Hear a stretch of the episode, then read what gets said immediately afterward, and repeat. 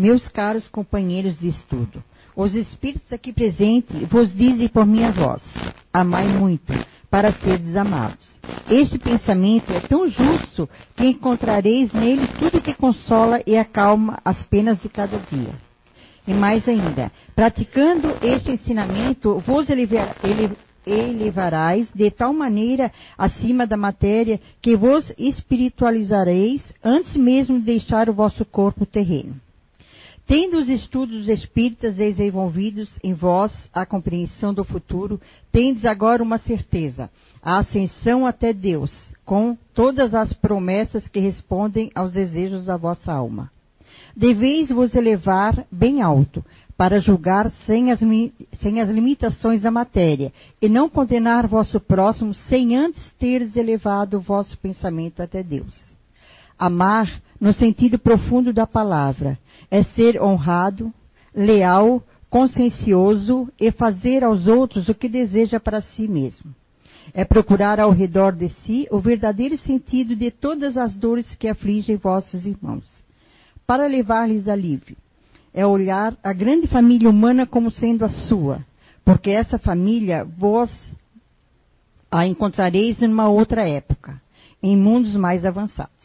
Os espíritos que o compõem são como vós, filhos de Deus, que, estáis, que estão predestinados a se elevar ao infinito. É por isso que não podeis recusar a nenhum de vosso irmão o que Deus generosamente vos deu, o amor, tal qual, por vossa parte, felizes sereis se os vossos irmãos vos dessem tudo que necessitais. Dai a todos os sofredores uma palavra de esperança e de apoio, para que sejais todo amor, todo justiça. Obrigado, Márcia. Boa noite a todos. Esse tema de hoje, até brinquei com a Eunice quando eu recebi, que é uma pergunta, né? Por que nos influenciamos tanto? Aí eu falei para ela, Eunice, podias ter aliviado um pouco, então pergunta assim, Deus existe? Como é que surgiu o universo? Né?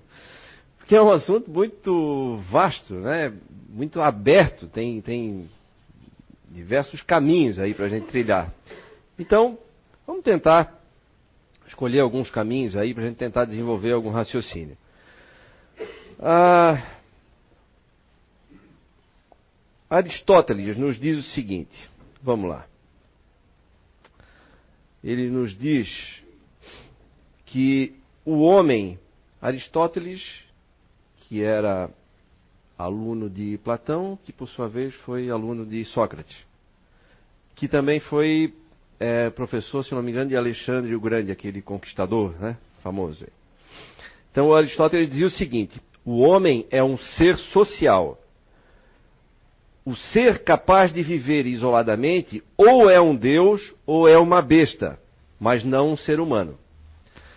Então, com isso, ele nos mostra que nós não somos humanos apenas pela questão genética, e sim pela convivência. O que nos faz humanos, né, o que nos constrói como seres humanos, visto que nós somos realmente, é, estamos realmente em construção, é exatamente o convívio, a interação uns com os outros. Prova disso é que aqueles que são retirados desse convívio ou impedidos de conviver é, em sociedade acabam tendo comportamentos é, muito estranhos, né? Eu vou mostrar aqui para vocês alguns casos aqui, só para ilustrar.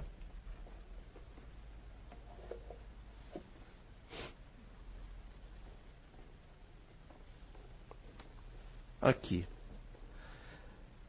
Essa menina é, chama-se Oshama Malaya é da Ucrânia. Essa foto é de, eu não me lembro, mas ela foi encontrada em 1991. Essa menina viveu com cães. Ela tinha oito anos de idade quando foi abandonada pelos pais, que eram alcoólatras, e então negligenciaram completamente a educação da filha. Ela, com três anos de idade, então se refugiou.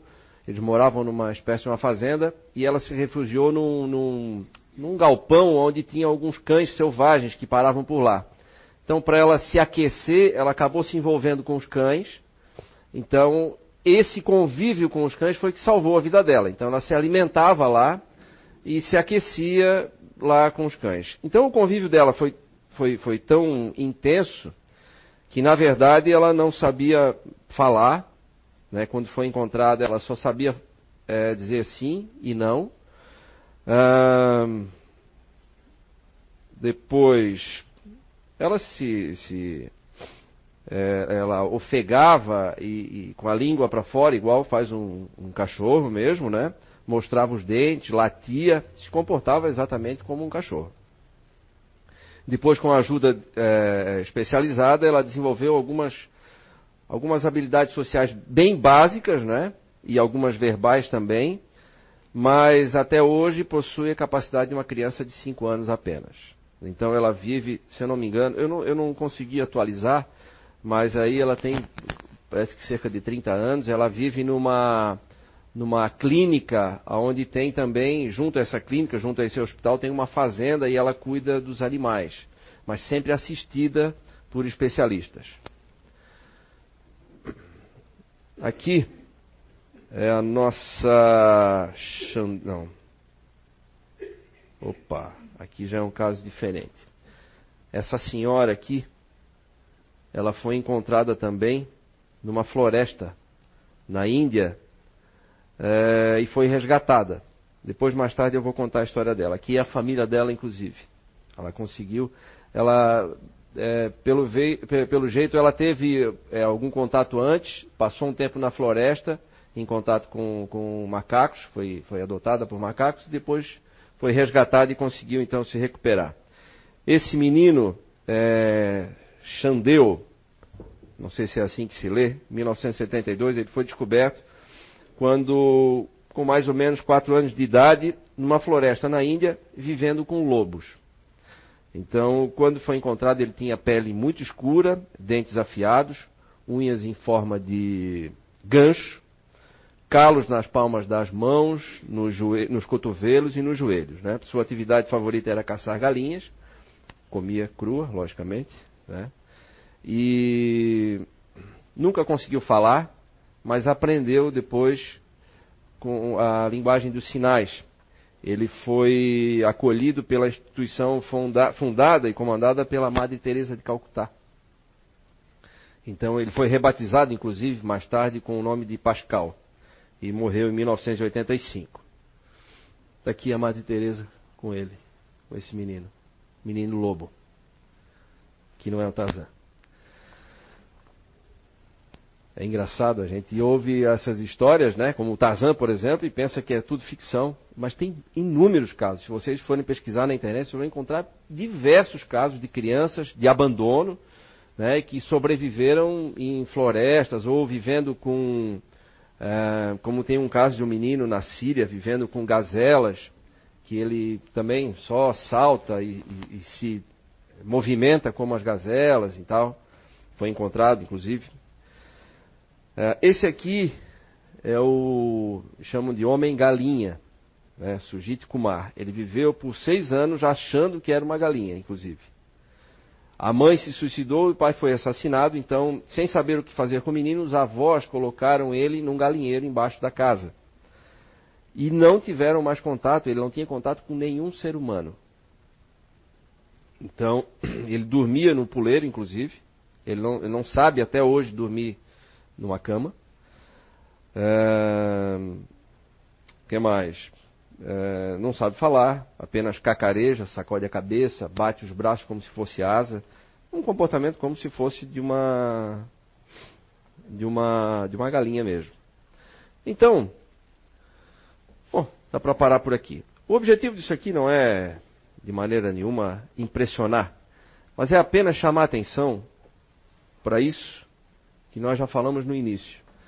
É, nós somos humanos exatamente pelo convívio social. Nós interagimos o tempo todo uns com os outros e temos desde de, de relacionamentos bons até relacionamentos extremamente negativos.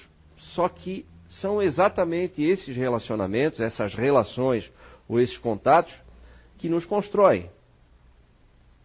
Certo?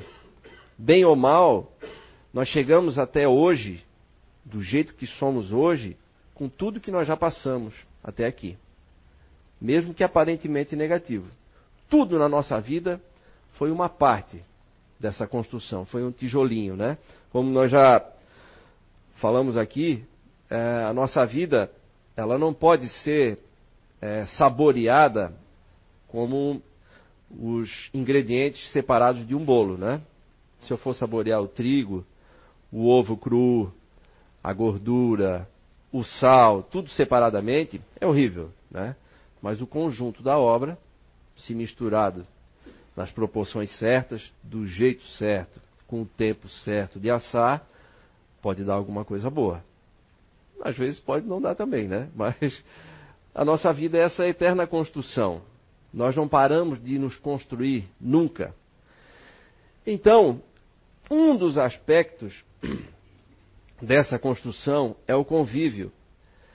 O detalhe é que tem algo mais aí que muitas vezes a gente não enxerga, até porque não dá para enxergar mesmo, que é a questão energética. Todos nós somos emissores e receptores de energia. Nós emitimos energia o tempo todo e também recebemos energia o tempo todo. Na física se diz que quando dois corpos se aproximam, os dois nunca mais serão os mesmos. Por quê? Porque, há, porque há, existe exatamente uma troca de energia quando os dois corpos se aproximam. Assim acontece conosco. Quando nós temos contato com o outro, e isso acontece o tempo todo, nós nunca mais voltamos a ser o mesmo que era antes disso. Certo? Por quê? Porque nós trocamos energia o tempo inteiro. Nós já falamos aqui, inclusive semana retrasada, quando falávamos de criações mentais, que nós possuímos é, uma psicosfera, ou seja, uma atmosfera pessoal, que é produzida a partir do que pensamos. Nós pensamos, logo em seguida sentimos, nos emocionamos, aí usamos o nosso corpo físico e produzimos daí energia que ela vai ser emanada a partir de nós. Existem aparelhos, inclusive, que medem isso, mas ainda ninguém conseguiu precisar qual é o nosso raio de influência. O Espiritismo nos diz que o pensamento chega ao infinito. Né? Mas falando de energia eletromagnética, fica um pouco difícil ainda a gente dizer o quanto é. Alguns falam em um metro, outros falam em um pouco mais. O fato é que nós estamos, todos nós agora, nesse momento aqui, nos influenciando uns aos outros energeticamente. Como nós influenciamos o nosso campo pessoal, nós também acabamos influenciando os ambientes onde nós convivemos. Certo? Também já foi dito muito aqui sobre isso. Nós acabamos por impregnar os ambientes onde nós frequentamos com um pouco da nossa psicosfera, com um pouco do que sentimos e o que pensamos. Isso fica impregnado e é muitas vezes usado por outras inteligências, manipulando essas energias que são é, acumuladas nos ambientes por onde a gente passa. E o contrário também acontece. Em todos os ambientes por onde a gente passa, como neles existe um acúmulo de energia que foi deixado por todos os outros que passaram por ali, ou que ficam emanando constantemente através dos pensamentos e sentimentos, bons ou ruins, esses ambientes também acabam por influenciar a nossa maneira de reagir, muitas vezes. No livro Nosfera, A Energia de Nós, escrito por José Fernando de Araújo, ele nos chama atenção para isso. Muitas vezes, ah, nós entramos em algum ambiente que tem uma, uma energia é, impregnada muito diferente da nossa, que acaba por fazer, naqueles que são um pouco mais sensíveis a isso, acaba por fazer com que a gente pense de um jeito diferente do que, do que seria o nosso normal de pensar. E a gente às vezes não entende isso, né? Por que está me vindo esse tipo de, de, de pensamento? Né, seja bom ou ruim. Por exemplo, numa casa espírita é compreensível que a gente tenha uma tolerância maior. Não acontece? Quando a gente senta aqui, faz uma oração e a gente lembra, por exemplo, de um desafeto ou de algo, de um atrito que aconteceu, não é muito mais fácil a gente perdoar quando está aqui? A gente não chega até a exercitar um perdão, uma aproximação. Ah, eu vou fazer isso. Quando chegar em casa, eu vou telefonar, ou amanhã eu vou encontrar, ou se for dentro de casa mesmo. E aí, muitas vezes a gente sai daqui no embalo, impregnado com essa energia pacificadora, vamos dizer assim, e acaba nos ajudando, e a gente faz mesmo. Mas quando passa muito tempo, o que, que acontece? Parece que esfria isso. Não é? Por quê? Porque nós recebemos realmente essa ajuda externa do ambiente, das intenções, do plano espiritual, logicamente, direcionando isso para nós através do nosso guardião, direcionando pensamentos bons, edificantes para nós e tal, nos impregnando com isso. Acontece que eu só vou usar isso, só vou conseguir ficar um tempo com esse tipo de energia se eu a mantenho, se eu a mantiver. Também pensando de forma parecida, ou de forma afim. Porque se eu estiver produzindo algo totalmente diferente dentro de mim, essa ajuda externa se evapora rapidamente. Então, por isso que muitas vezes, quando a gente toma a decisão aqui, é importante que a gente faça o que a gente quer fazer de bom rapidamente, para evitar que a gente mesmo se atrapalhe depois. Mas é isso? Concordam? Concordam que a gente pensa diferente quando está aqui? Ok. Então isso é uma prova de que os ambientes também podem influenciar a nossa maneira de pensar e de agir, exatamente pelas energias que são impregnadas neles. Então, ora, se não somente as pessoas, mas os ambientes também podem fazer isso, ou o convívio, vocês viram aqui, aqui casos extremos, né? Convívio com animais. As crianças perderam a capacidade de se comunicar para o resto da vida, muitas vezes. Tem ali uma exceção. Por quê? Porque no caso das crianças tem é, uma janela muito importante que vai até, se eu não me engano, os sete anos de idade, aonde nós temos um domínio muito grande também dos instintos. E essa janela de tempo é exatamente onde nós devemos aprender a nos comunicar, né? do jeito que a gente se comunica aqui. Passou esse período, é muito difícil de conseguir aprender. Apesar de o nosso cérebro ser extremamente plástico, né? tem uma plasticidade enorme, a neurociência fala e nos comprova que o nosso cérebro tem a mesma quantidade de neurônios praticamente de quando somos crianças e quando somos, quando somos adultos. Né? O que vai diferenciar as nossas habilidades é exatamente o exercício que vamos fazer durante a vida, exercício de aprendizado, de contato. Por isso que eu falei no início, aquelas experiências que aparentemente são negativas, na verdade são extremamente ensinadoras, né? Porque as dificuldades nos ensinam muito, né? Nos botam para pensar, nos botam para ter que tolerar certas situações. Isso é um fato.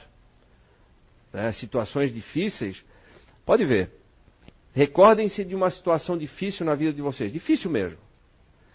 Naquele momento em que acontecia aquela situação, muitas vezes a gente pensa assim: vai acabar tudo. Pronto. Se acabou a minha vida, acabou o meu casamento, acabou a minha empresa, acabou tudo.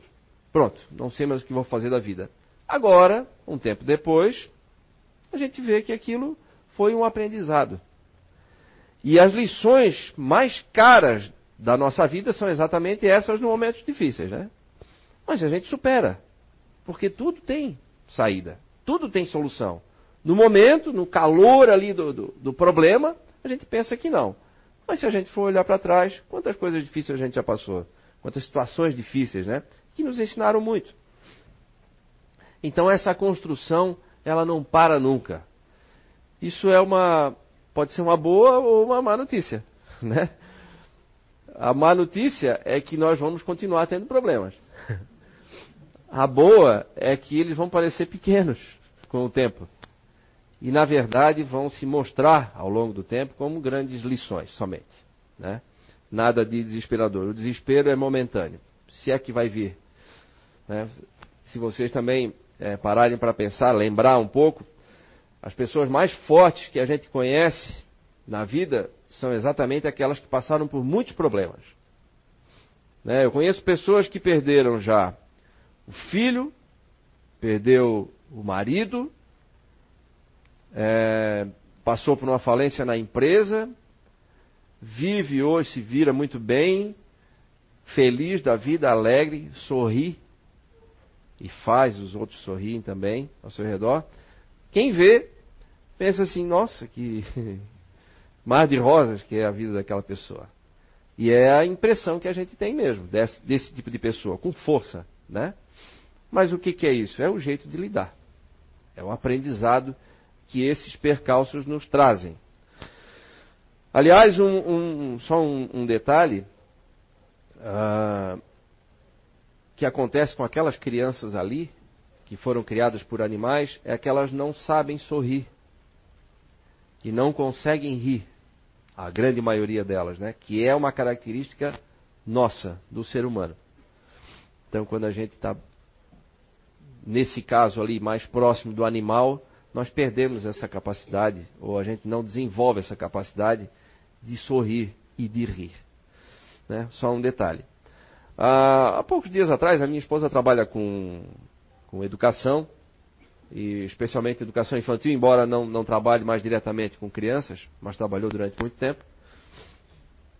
Então ela foi visitar uma escola ah, em São Paulo, essas escolas bilíngues, mas foi uma das pioneiras no Brasil. Então, conhecendo toda a estrutura da escola e tal, de repente as crianças então é, vinha um grupinho de crianças de 5 anos de idade para ir brincar no pátio. Detalhe, todas falando inglês. E todos brasileiros. Não eram americanos, não. Todos falando inglês. Nessa mesma escola, ah, eu não me recordo agora como é que é a divisão de séries mesmo, mas ali acho que no, no segundo, não, no terceiro ou no, no quarto ano, é, matérias como matemática e ciências, por exemplo, são todas aprendidas só em inglês. Então, enfim, é, um, é uma escola modelo, mensalidade bem acessível, 6 mil reais. e fica como sugestão, se eu poderia manter uma escola dessa aqui. Mas, claro, é, não é possível ter isso pelo Brasil todo, né? Mas é o início, né? Tem várias outras já. Nós temos aqui exemplos próximos aqui, né? Mas o que, que eu quero é, mostrar com isso? Imaginem a diferença desses adultos, desse, de uma criança dessa que foi criada por animais, completamente abandonada pelos pais alcoólatras, ou pelos avós que não sabiam o que fazer, ou tem outro caso de um menino que eles, a família achava que ele tinha problemas mentais e na verdade ele só não, não conseguia falar e também largou numa floresta e foi acabou sendo adotado por macacos também, enfim. Imagine a diferença, né? e é isso, é importante que a gente faça esse, esse exercício para ver como o convívio e os estímulos nos transformam. Imagina uma criança que com 5 anos de idade fala fluentemente inglês, e dali mais tarde vai aprender ciências, por exemplo, em inglês. Imagina, viaja pelo mundo, pode estudar em qualquer, qualquer país do mundo, lendo, escrevendo, conversando e entendendo tudo, né, com perfeição, inclusive termos técnicos e tal. Que cidadão é esse? Que cidadão vai ser esse, né? Como tem, essa escola que eu falei tem 30 anos já. Então tem muitos profissionais aí no mundo já, né, atuando em diversas áreas e com muito sucesso. Isso garante sucesso de alguém? Não. Mas dá muitas ferramentas, né? O que garante o sucesso da gente é a vontade. É querer fazer, é querer crescer, querer aprender, querer se transformar. É fácil? Não, não é fácil. Dói muitas vezes. Só que vale a pena. Essa encarnação, isso dito por diversos espíritos e, e, e chamam a atenção o tempo todo. Inclusive tem Nesse livro aqui, Ensinamentos de Outra Dimensão, tem vários, várias, várias psicografias aqui muito interessantes, vale a pena ler. Também foi psicografado aqui nessa casa, também pelo Zé Araújo, ditado por diversos espíritos. Eles nos chamam a atenção para isso, para que a gente não desperdice o tempo. Esse tempo dessa encarnação, de agora. A gente precisa aprender, precisa exercitar o cérebro, precisa exercitar os sentimentos, a compaixão, a caridade. Precisa exercitar a inteligência, tem que se mexer. Quer ver? Olha só. Eu separei uma aqui, de Alonso de Veras. Ajuda-te e o céu te ajudará. Eu vou ler para vocês.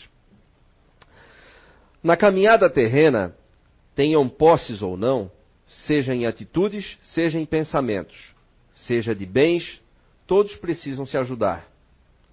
Os que se encontram nos abismos da acomodação e do desânimo precisam da coragem e do esforço próprio. Os que se atormentam sob o peso do imediatismo e da pressa desnecessária precisam das chaves libertadoras da paciência e da fé.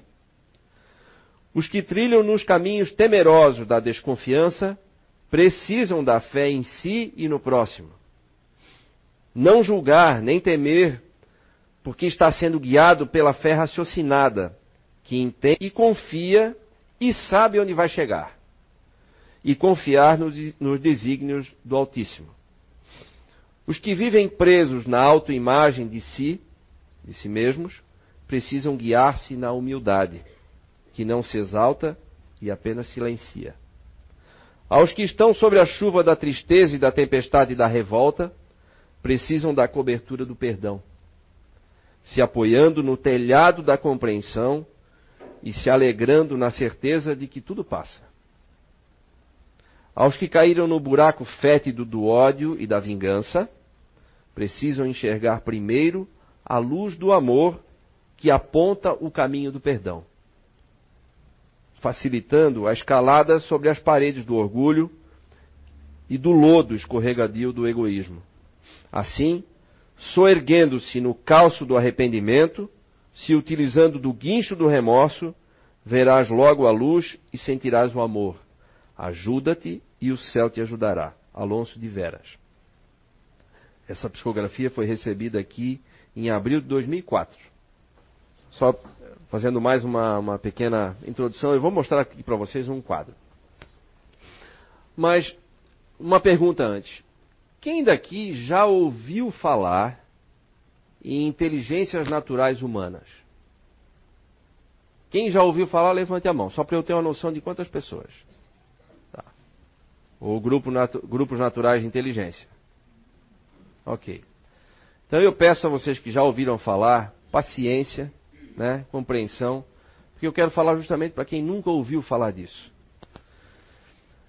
Ah, um pesquisador chamado José Fernando Araújo descobriu ou decodificou há alguns anos atrás e vem fazendo isso constantemente ah, grupos naturais de inteligência, ou seja, cada um de nós está inserido num determinado grupo natural de inteligência.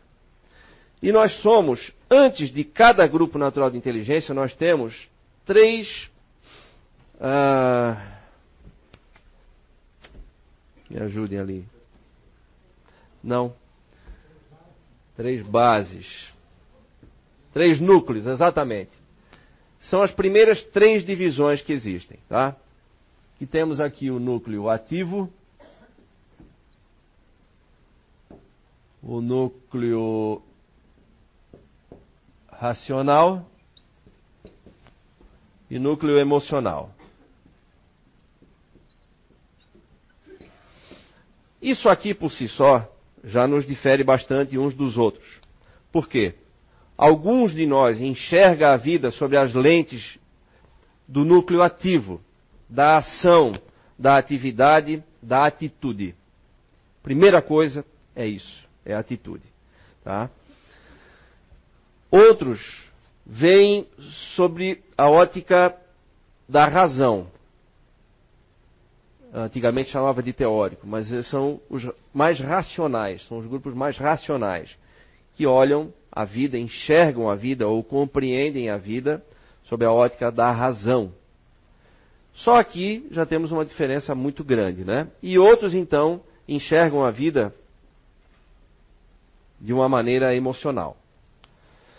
Todos têm a sua importância e a sua necessidade.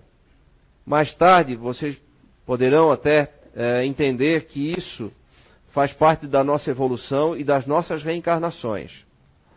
Nós poderemos, e muito provavelmente já passamos por esses três núcleos já. E em cada núcleo desse temos mais três, então, grupos naturais de inteligência, que a gente chama. E eu vou botar aqui para vocês uma, uma tabelinha. Desculpem aqui a, o improviso.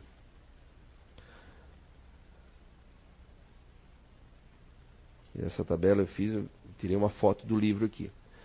Então, olha aqui. Isso aqui são nomes, são apelidos que foram dados para determinados grupos naturais de inteligência. Exemplo: fazedor é o nome de um grupo natural de inteligência. É exatamente o grupo daqueles que é, tem atitude acima de tudo. Primeiro fazer. Primeiro fazer. Primeira coisa eu vou fazer, depois eu vou sentir, depois eu vou pensar. Mas depois temos aqui o grupo do neutro, que são aqueles que procuram a paz acima de tudo, apaziguar o não conflito, esse é o foco. E temos aqui, uh, desculpa, aqui está o intimidador. É, intimidador. E também é um outro grupo que tem é, a, a, intensidade, aqui chama de luxúria, né? Mas é luxúria não é no sentido pejorativo que a nossa língua portuguesa coloca, né? É no sentido de intensidade, tudo é muito intenso na vida de quem é, está revestido dessa roupa de intimidador. Então, eu não vou falar de todos aqui, mas um exemplo. Então, esses três primeiros grupos naturais de inteligência fazem parte desse núcleo aqui. É o núcleo da atividade. Porém, o fazedor é atividade plena. Os outros dois, eles fazem parte desse núcleo de atividade, mas isso já está um pouquinho mais distante. Um já age mais com a razão, o outro age um pouco, um pouco com a emoção, enfim. Tá? Mas não vamos aqui é, entrar em detalhes para não confundir. Eu só quero que vocês saibam que isso existe. Um dos livros, tem vários livros, tá? Um dos livros que fala sobre isso é esse aqui. Chama-se Noosfera. Também existe aqui em Blumenau um instituto, é, chama-se Inato, que é das inteligências naturais humanas. Isso aqui, quem quiser é, conhecer mais sobre isso, mais detalhadamente, lá nesse instituto vocês vão conhecer a fundo realmente disso que eu estou falando. Mas por que, que eu estou falando disso? Porque Cada, isso foi descoberto por esse pesquisador, José Fernando Araújo. Cada pessoa se reveste, quando reencarna, de uma, de uma energia diferente uns dos outros. E acaba, como são apenas nove grupos aqui, é lógico que vários de nós aqui fazem parte do mesmo grupo, correto? Já que somos sete bilhões aí de encarnados hoje, né? Aproximadamente. E olha que interessante. Cada grupo natural de inteligência desse emite um tipo de energia diferente. Por exemplo, o grupo natural dos fazedores emite uma energia ativante. Já o grupo dos neutros emite uma energia calmante. Aí já tem uma diferença grande. Ora, para quem está desanimado, cansado, né? Para quem se sente desestimulado, o que, que seria mais lógico receber de alguém? Por exemplo, numa sala de fluidoterapia, né? Se eu estou cansado, se eu estou desanimado, eu preciso de calmante? Não, né? Eu preciso exatamente de uma energia ativante. Agora, se eu estou agitado demais, eu não consigo dormir, extremamente ansioso, demais, pressa demais, aquilo que o, que o nosso amigo Alonso de Veras falava aqui, eu estou contaminado pela pressa. Né? Ou seja, a ansiedade muitas vezes ela é boa, ela é estimulante, mas quando ultrapassa um determinado limite, ela passa a ser um descompasso entre o, o tempo que eu quero que as coisas aconteçam na minha vida e o tempo natural necessário para que essas coisas aconteçam. Né? Então esse descompasso pode provocar uma doença. Se eu estou nesse estado de ansiedade, de pressa, o que, que eu preciso? De um calmante. Então, seria mais lógico eu receber essa energia de um grupo natural de inteligência, chamado aqui de neutro, que tem essa energia calmante em abundância. Coincidentemente, é o grupo que eu faço parte. O que, que eu quero dizer com isso? Aqui na CEIU, não é à toa que o nome da CEIU é Recanto do Saber. Se estuda isso há muitos anos. Veio de lá de fora esse pesquisador que eu falei para vocês, trouxe esse conhecimento aqui para dentro e começou a aplicar aqui com os trabalhadores da CEIU. Então, quando os senhores entram na sala de passe ou na sala de fluidoterapia, cada um de vocês vai receber a energia necessária, conforme o seu estado, e vão receber exatamente de um trabalhador que emite o tipo de energia que precisa para aquele momento. Olha que interessante. Ah, mas como é que vai saber? Aí que está. Paralelo a, aos trabalhadores aqui encarnados, também temos o, no plano espiritual a equipe espiritual aqui que trabalha e também vai ajudando a direcionar. O fato é que quando vocês se sentam na sala de passe e diante do, de, um, de um passista treinado aqui na CEU, vocês podem ter certeza, estão recebendo exatamente aquilo que precisam. Olha que tecnologia avançada, verdade? Isso é tecnologia. É?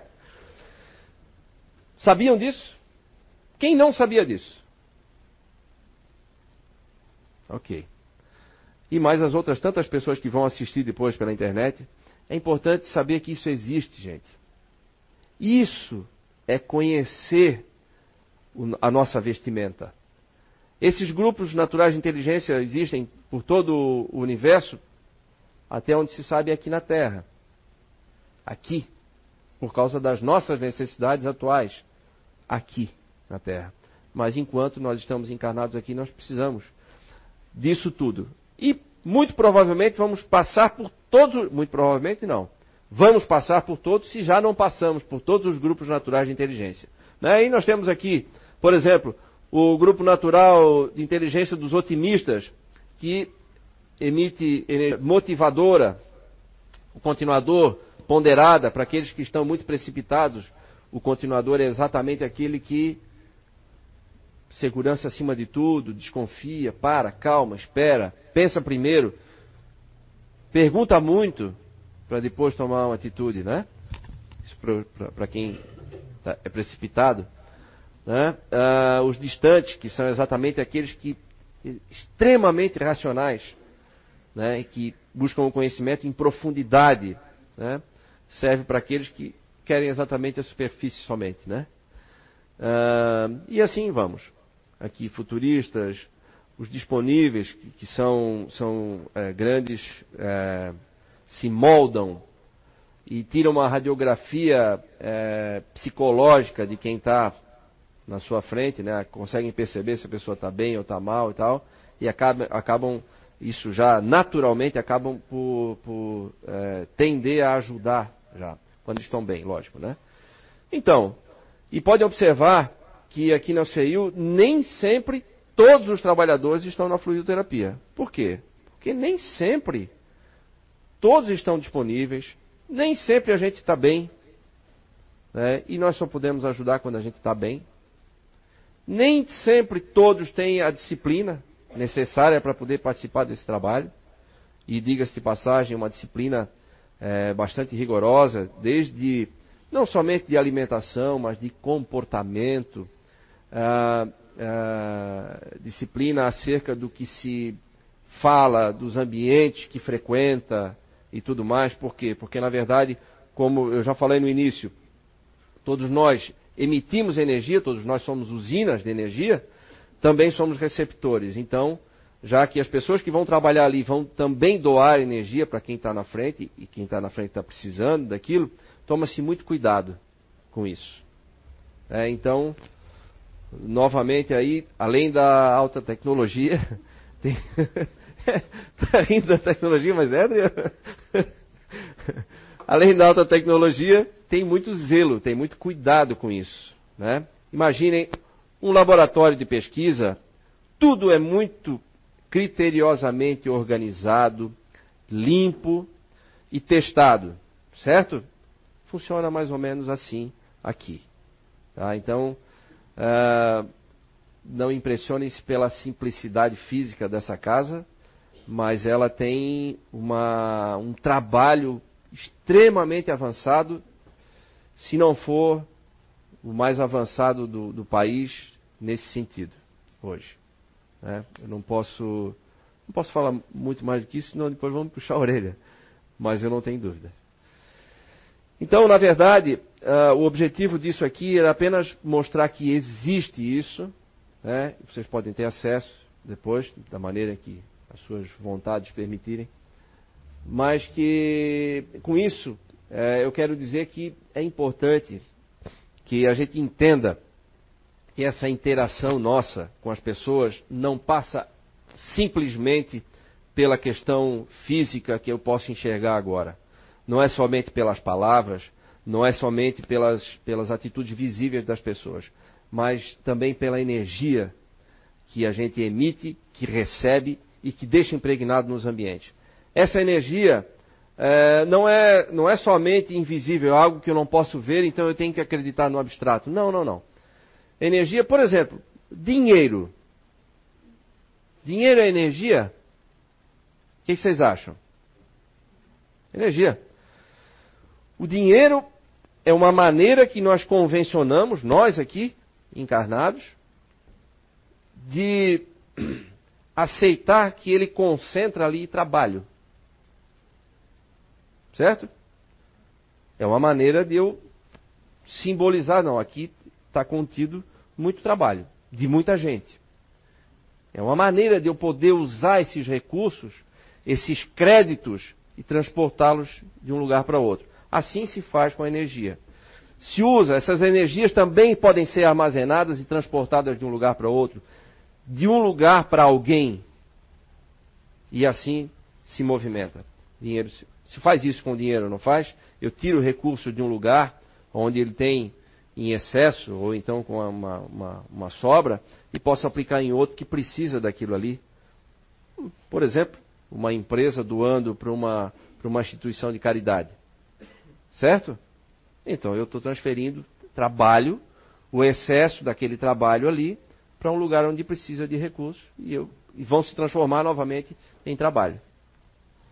Então é isso mais ou menos que se faz com as energias, especialmente numa casa espírita, como essa, onde a gente também tem, é, é, é, se, se, utiliza de, ah, assim, de, de energias que são armazenadas para fazer os tratamentos. Agora, lembrando, mais uma vez, que não adianta, não resolve somente essa ajuda externa, é necessário que haja transformação, ou seja, é preciso que eu comece a produzir energia boa também. E eu aprendo a produzir energia boa me transformando. Né? Mudando a minha maneira de agir com as pessoas, mudando a, é, o jeito de pensar, deixando de olhar só para mim, sendo um pouco mais gentil com as pessoas, procurando compreender um pouco mais, largando um pouco o meu excesso de conhecimento, se for o caso, abrir a mente, quebrar paradigmas, eliminar preconceitos, e aí sim eu começo a abrir, começo a, a, a me expor a esse aprendizado que é exatamente a nossa construção. Né? Nós somos seres humanos em construção, mas eu só vou me construir, só vou continuar me construindo se eu permitir que esses conhecimentos novos cheguem até mim, se eu permitir, se eu me permitir agir de forma diferente com as pessoas que estão ao meu redor, enfim, somente através da transformação. Então, finalizando então, eu queria deixar aqui só um, um, um videozinho de uma. Isso aqui foi feito na Inglaterra, uma espécie de uma pegadinha, mas é, só para mostrar para as pessoas como é importante ser gentil Como é importante agir diferente, especialmente numa cidade grande, onde as pessoas estão no meio de uma multidão e sozinhas ao mesmo tempo, né? olhando só para si, só para os seus problemas, para os seus objetivos, né? para as suas metas. É importante olhar para o lado e enxergar irmãos de caminhada, né? Então, dê uma olhadinha nisso aí.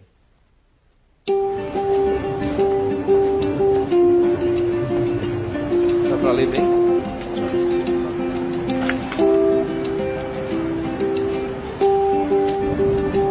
Uma crítica dizendo que os londrinos são muito secos no produto. Você ajudaria? Senhor está dormindo numa estação de trem? Os londrinos não são tão úteis quanto se pensa.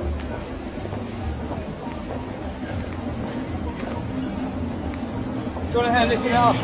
That'd be very, very kind. Thank you so much. Seria muito gentil. Obrigado. Oh, it's heavy. Mind yourself. Thank you so much. That's really kind.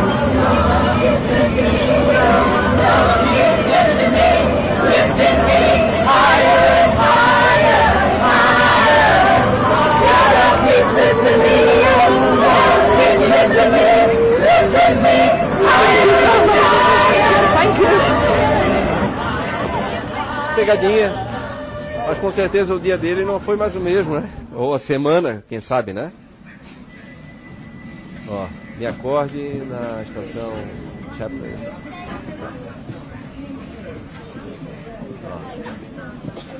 Clapham Junction. Me acorde quando chega lá. Quem vai acordar? Vamos ver. Hey mate, wake up. We're at Clapham Junction. Wake me up before you go, go. Leave me hanging on yo-yo. Take me dancing tonight.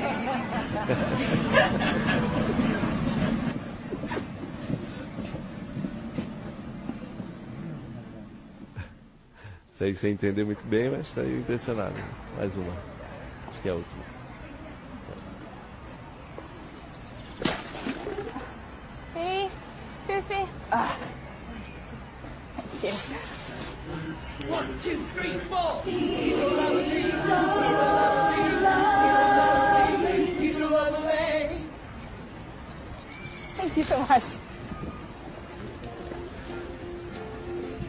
Que pode ser incrível. Olha só o jeito dele.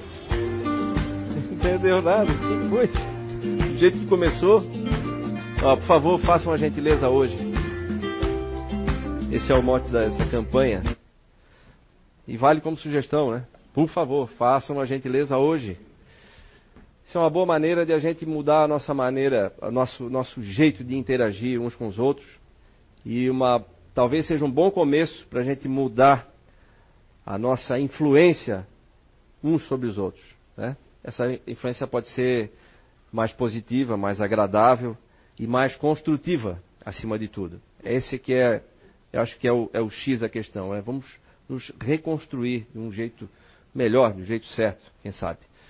Ok? Obrigado, fica a dica.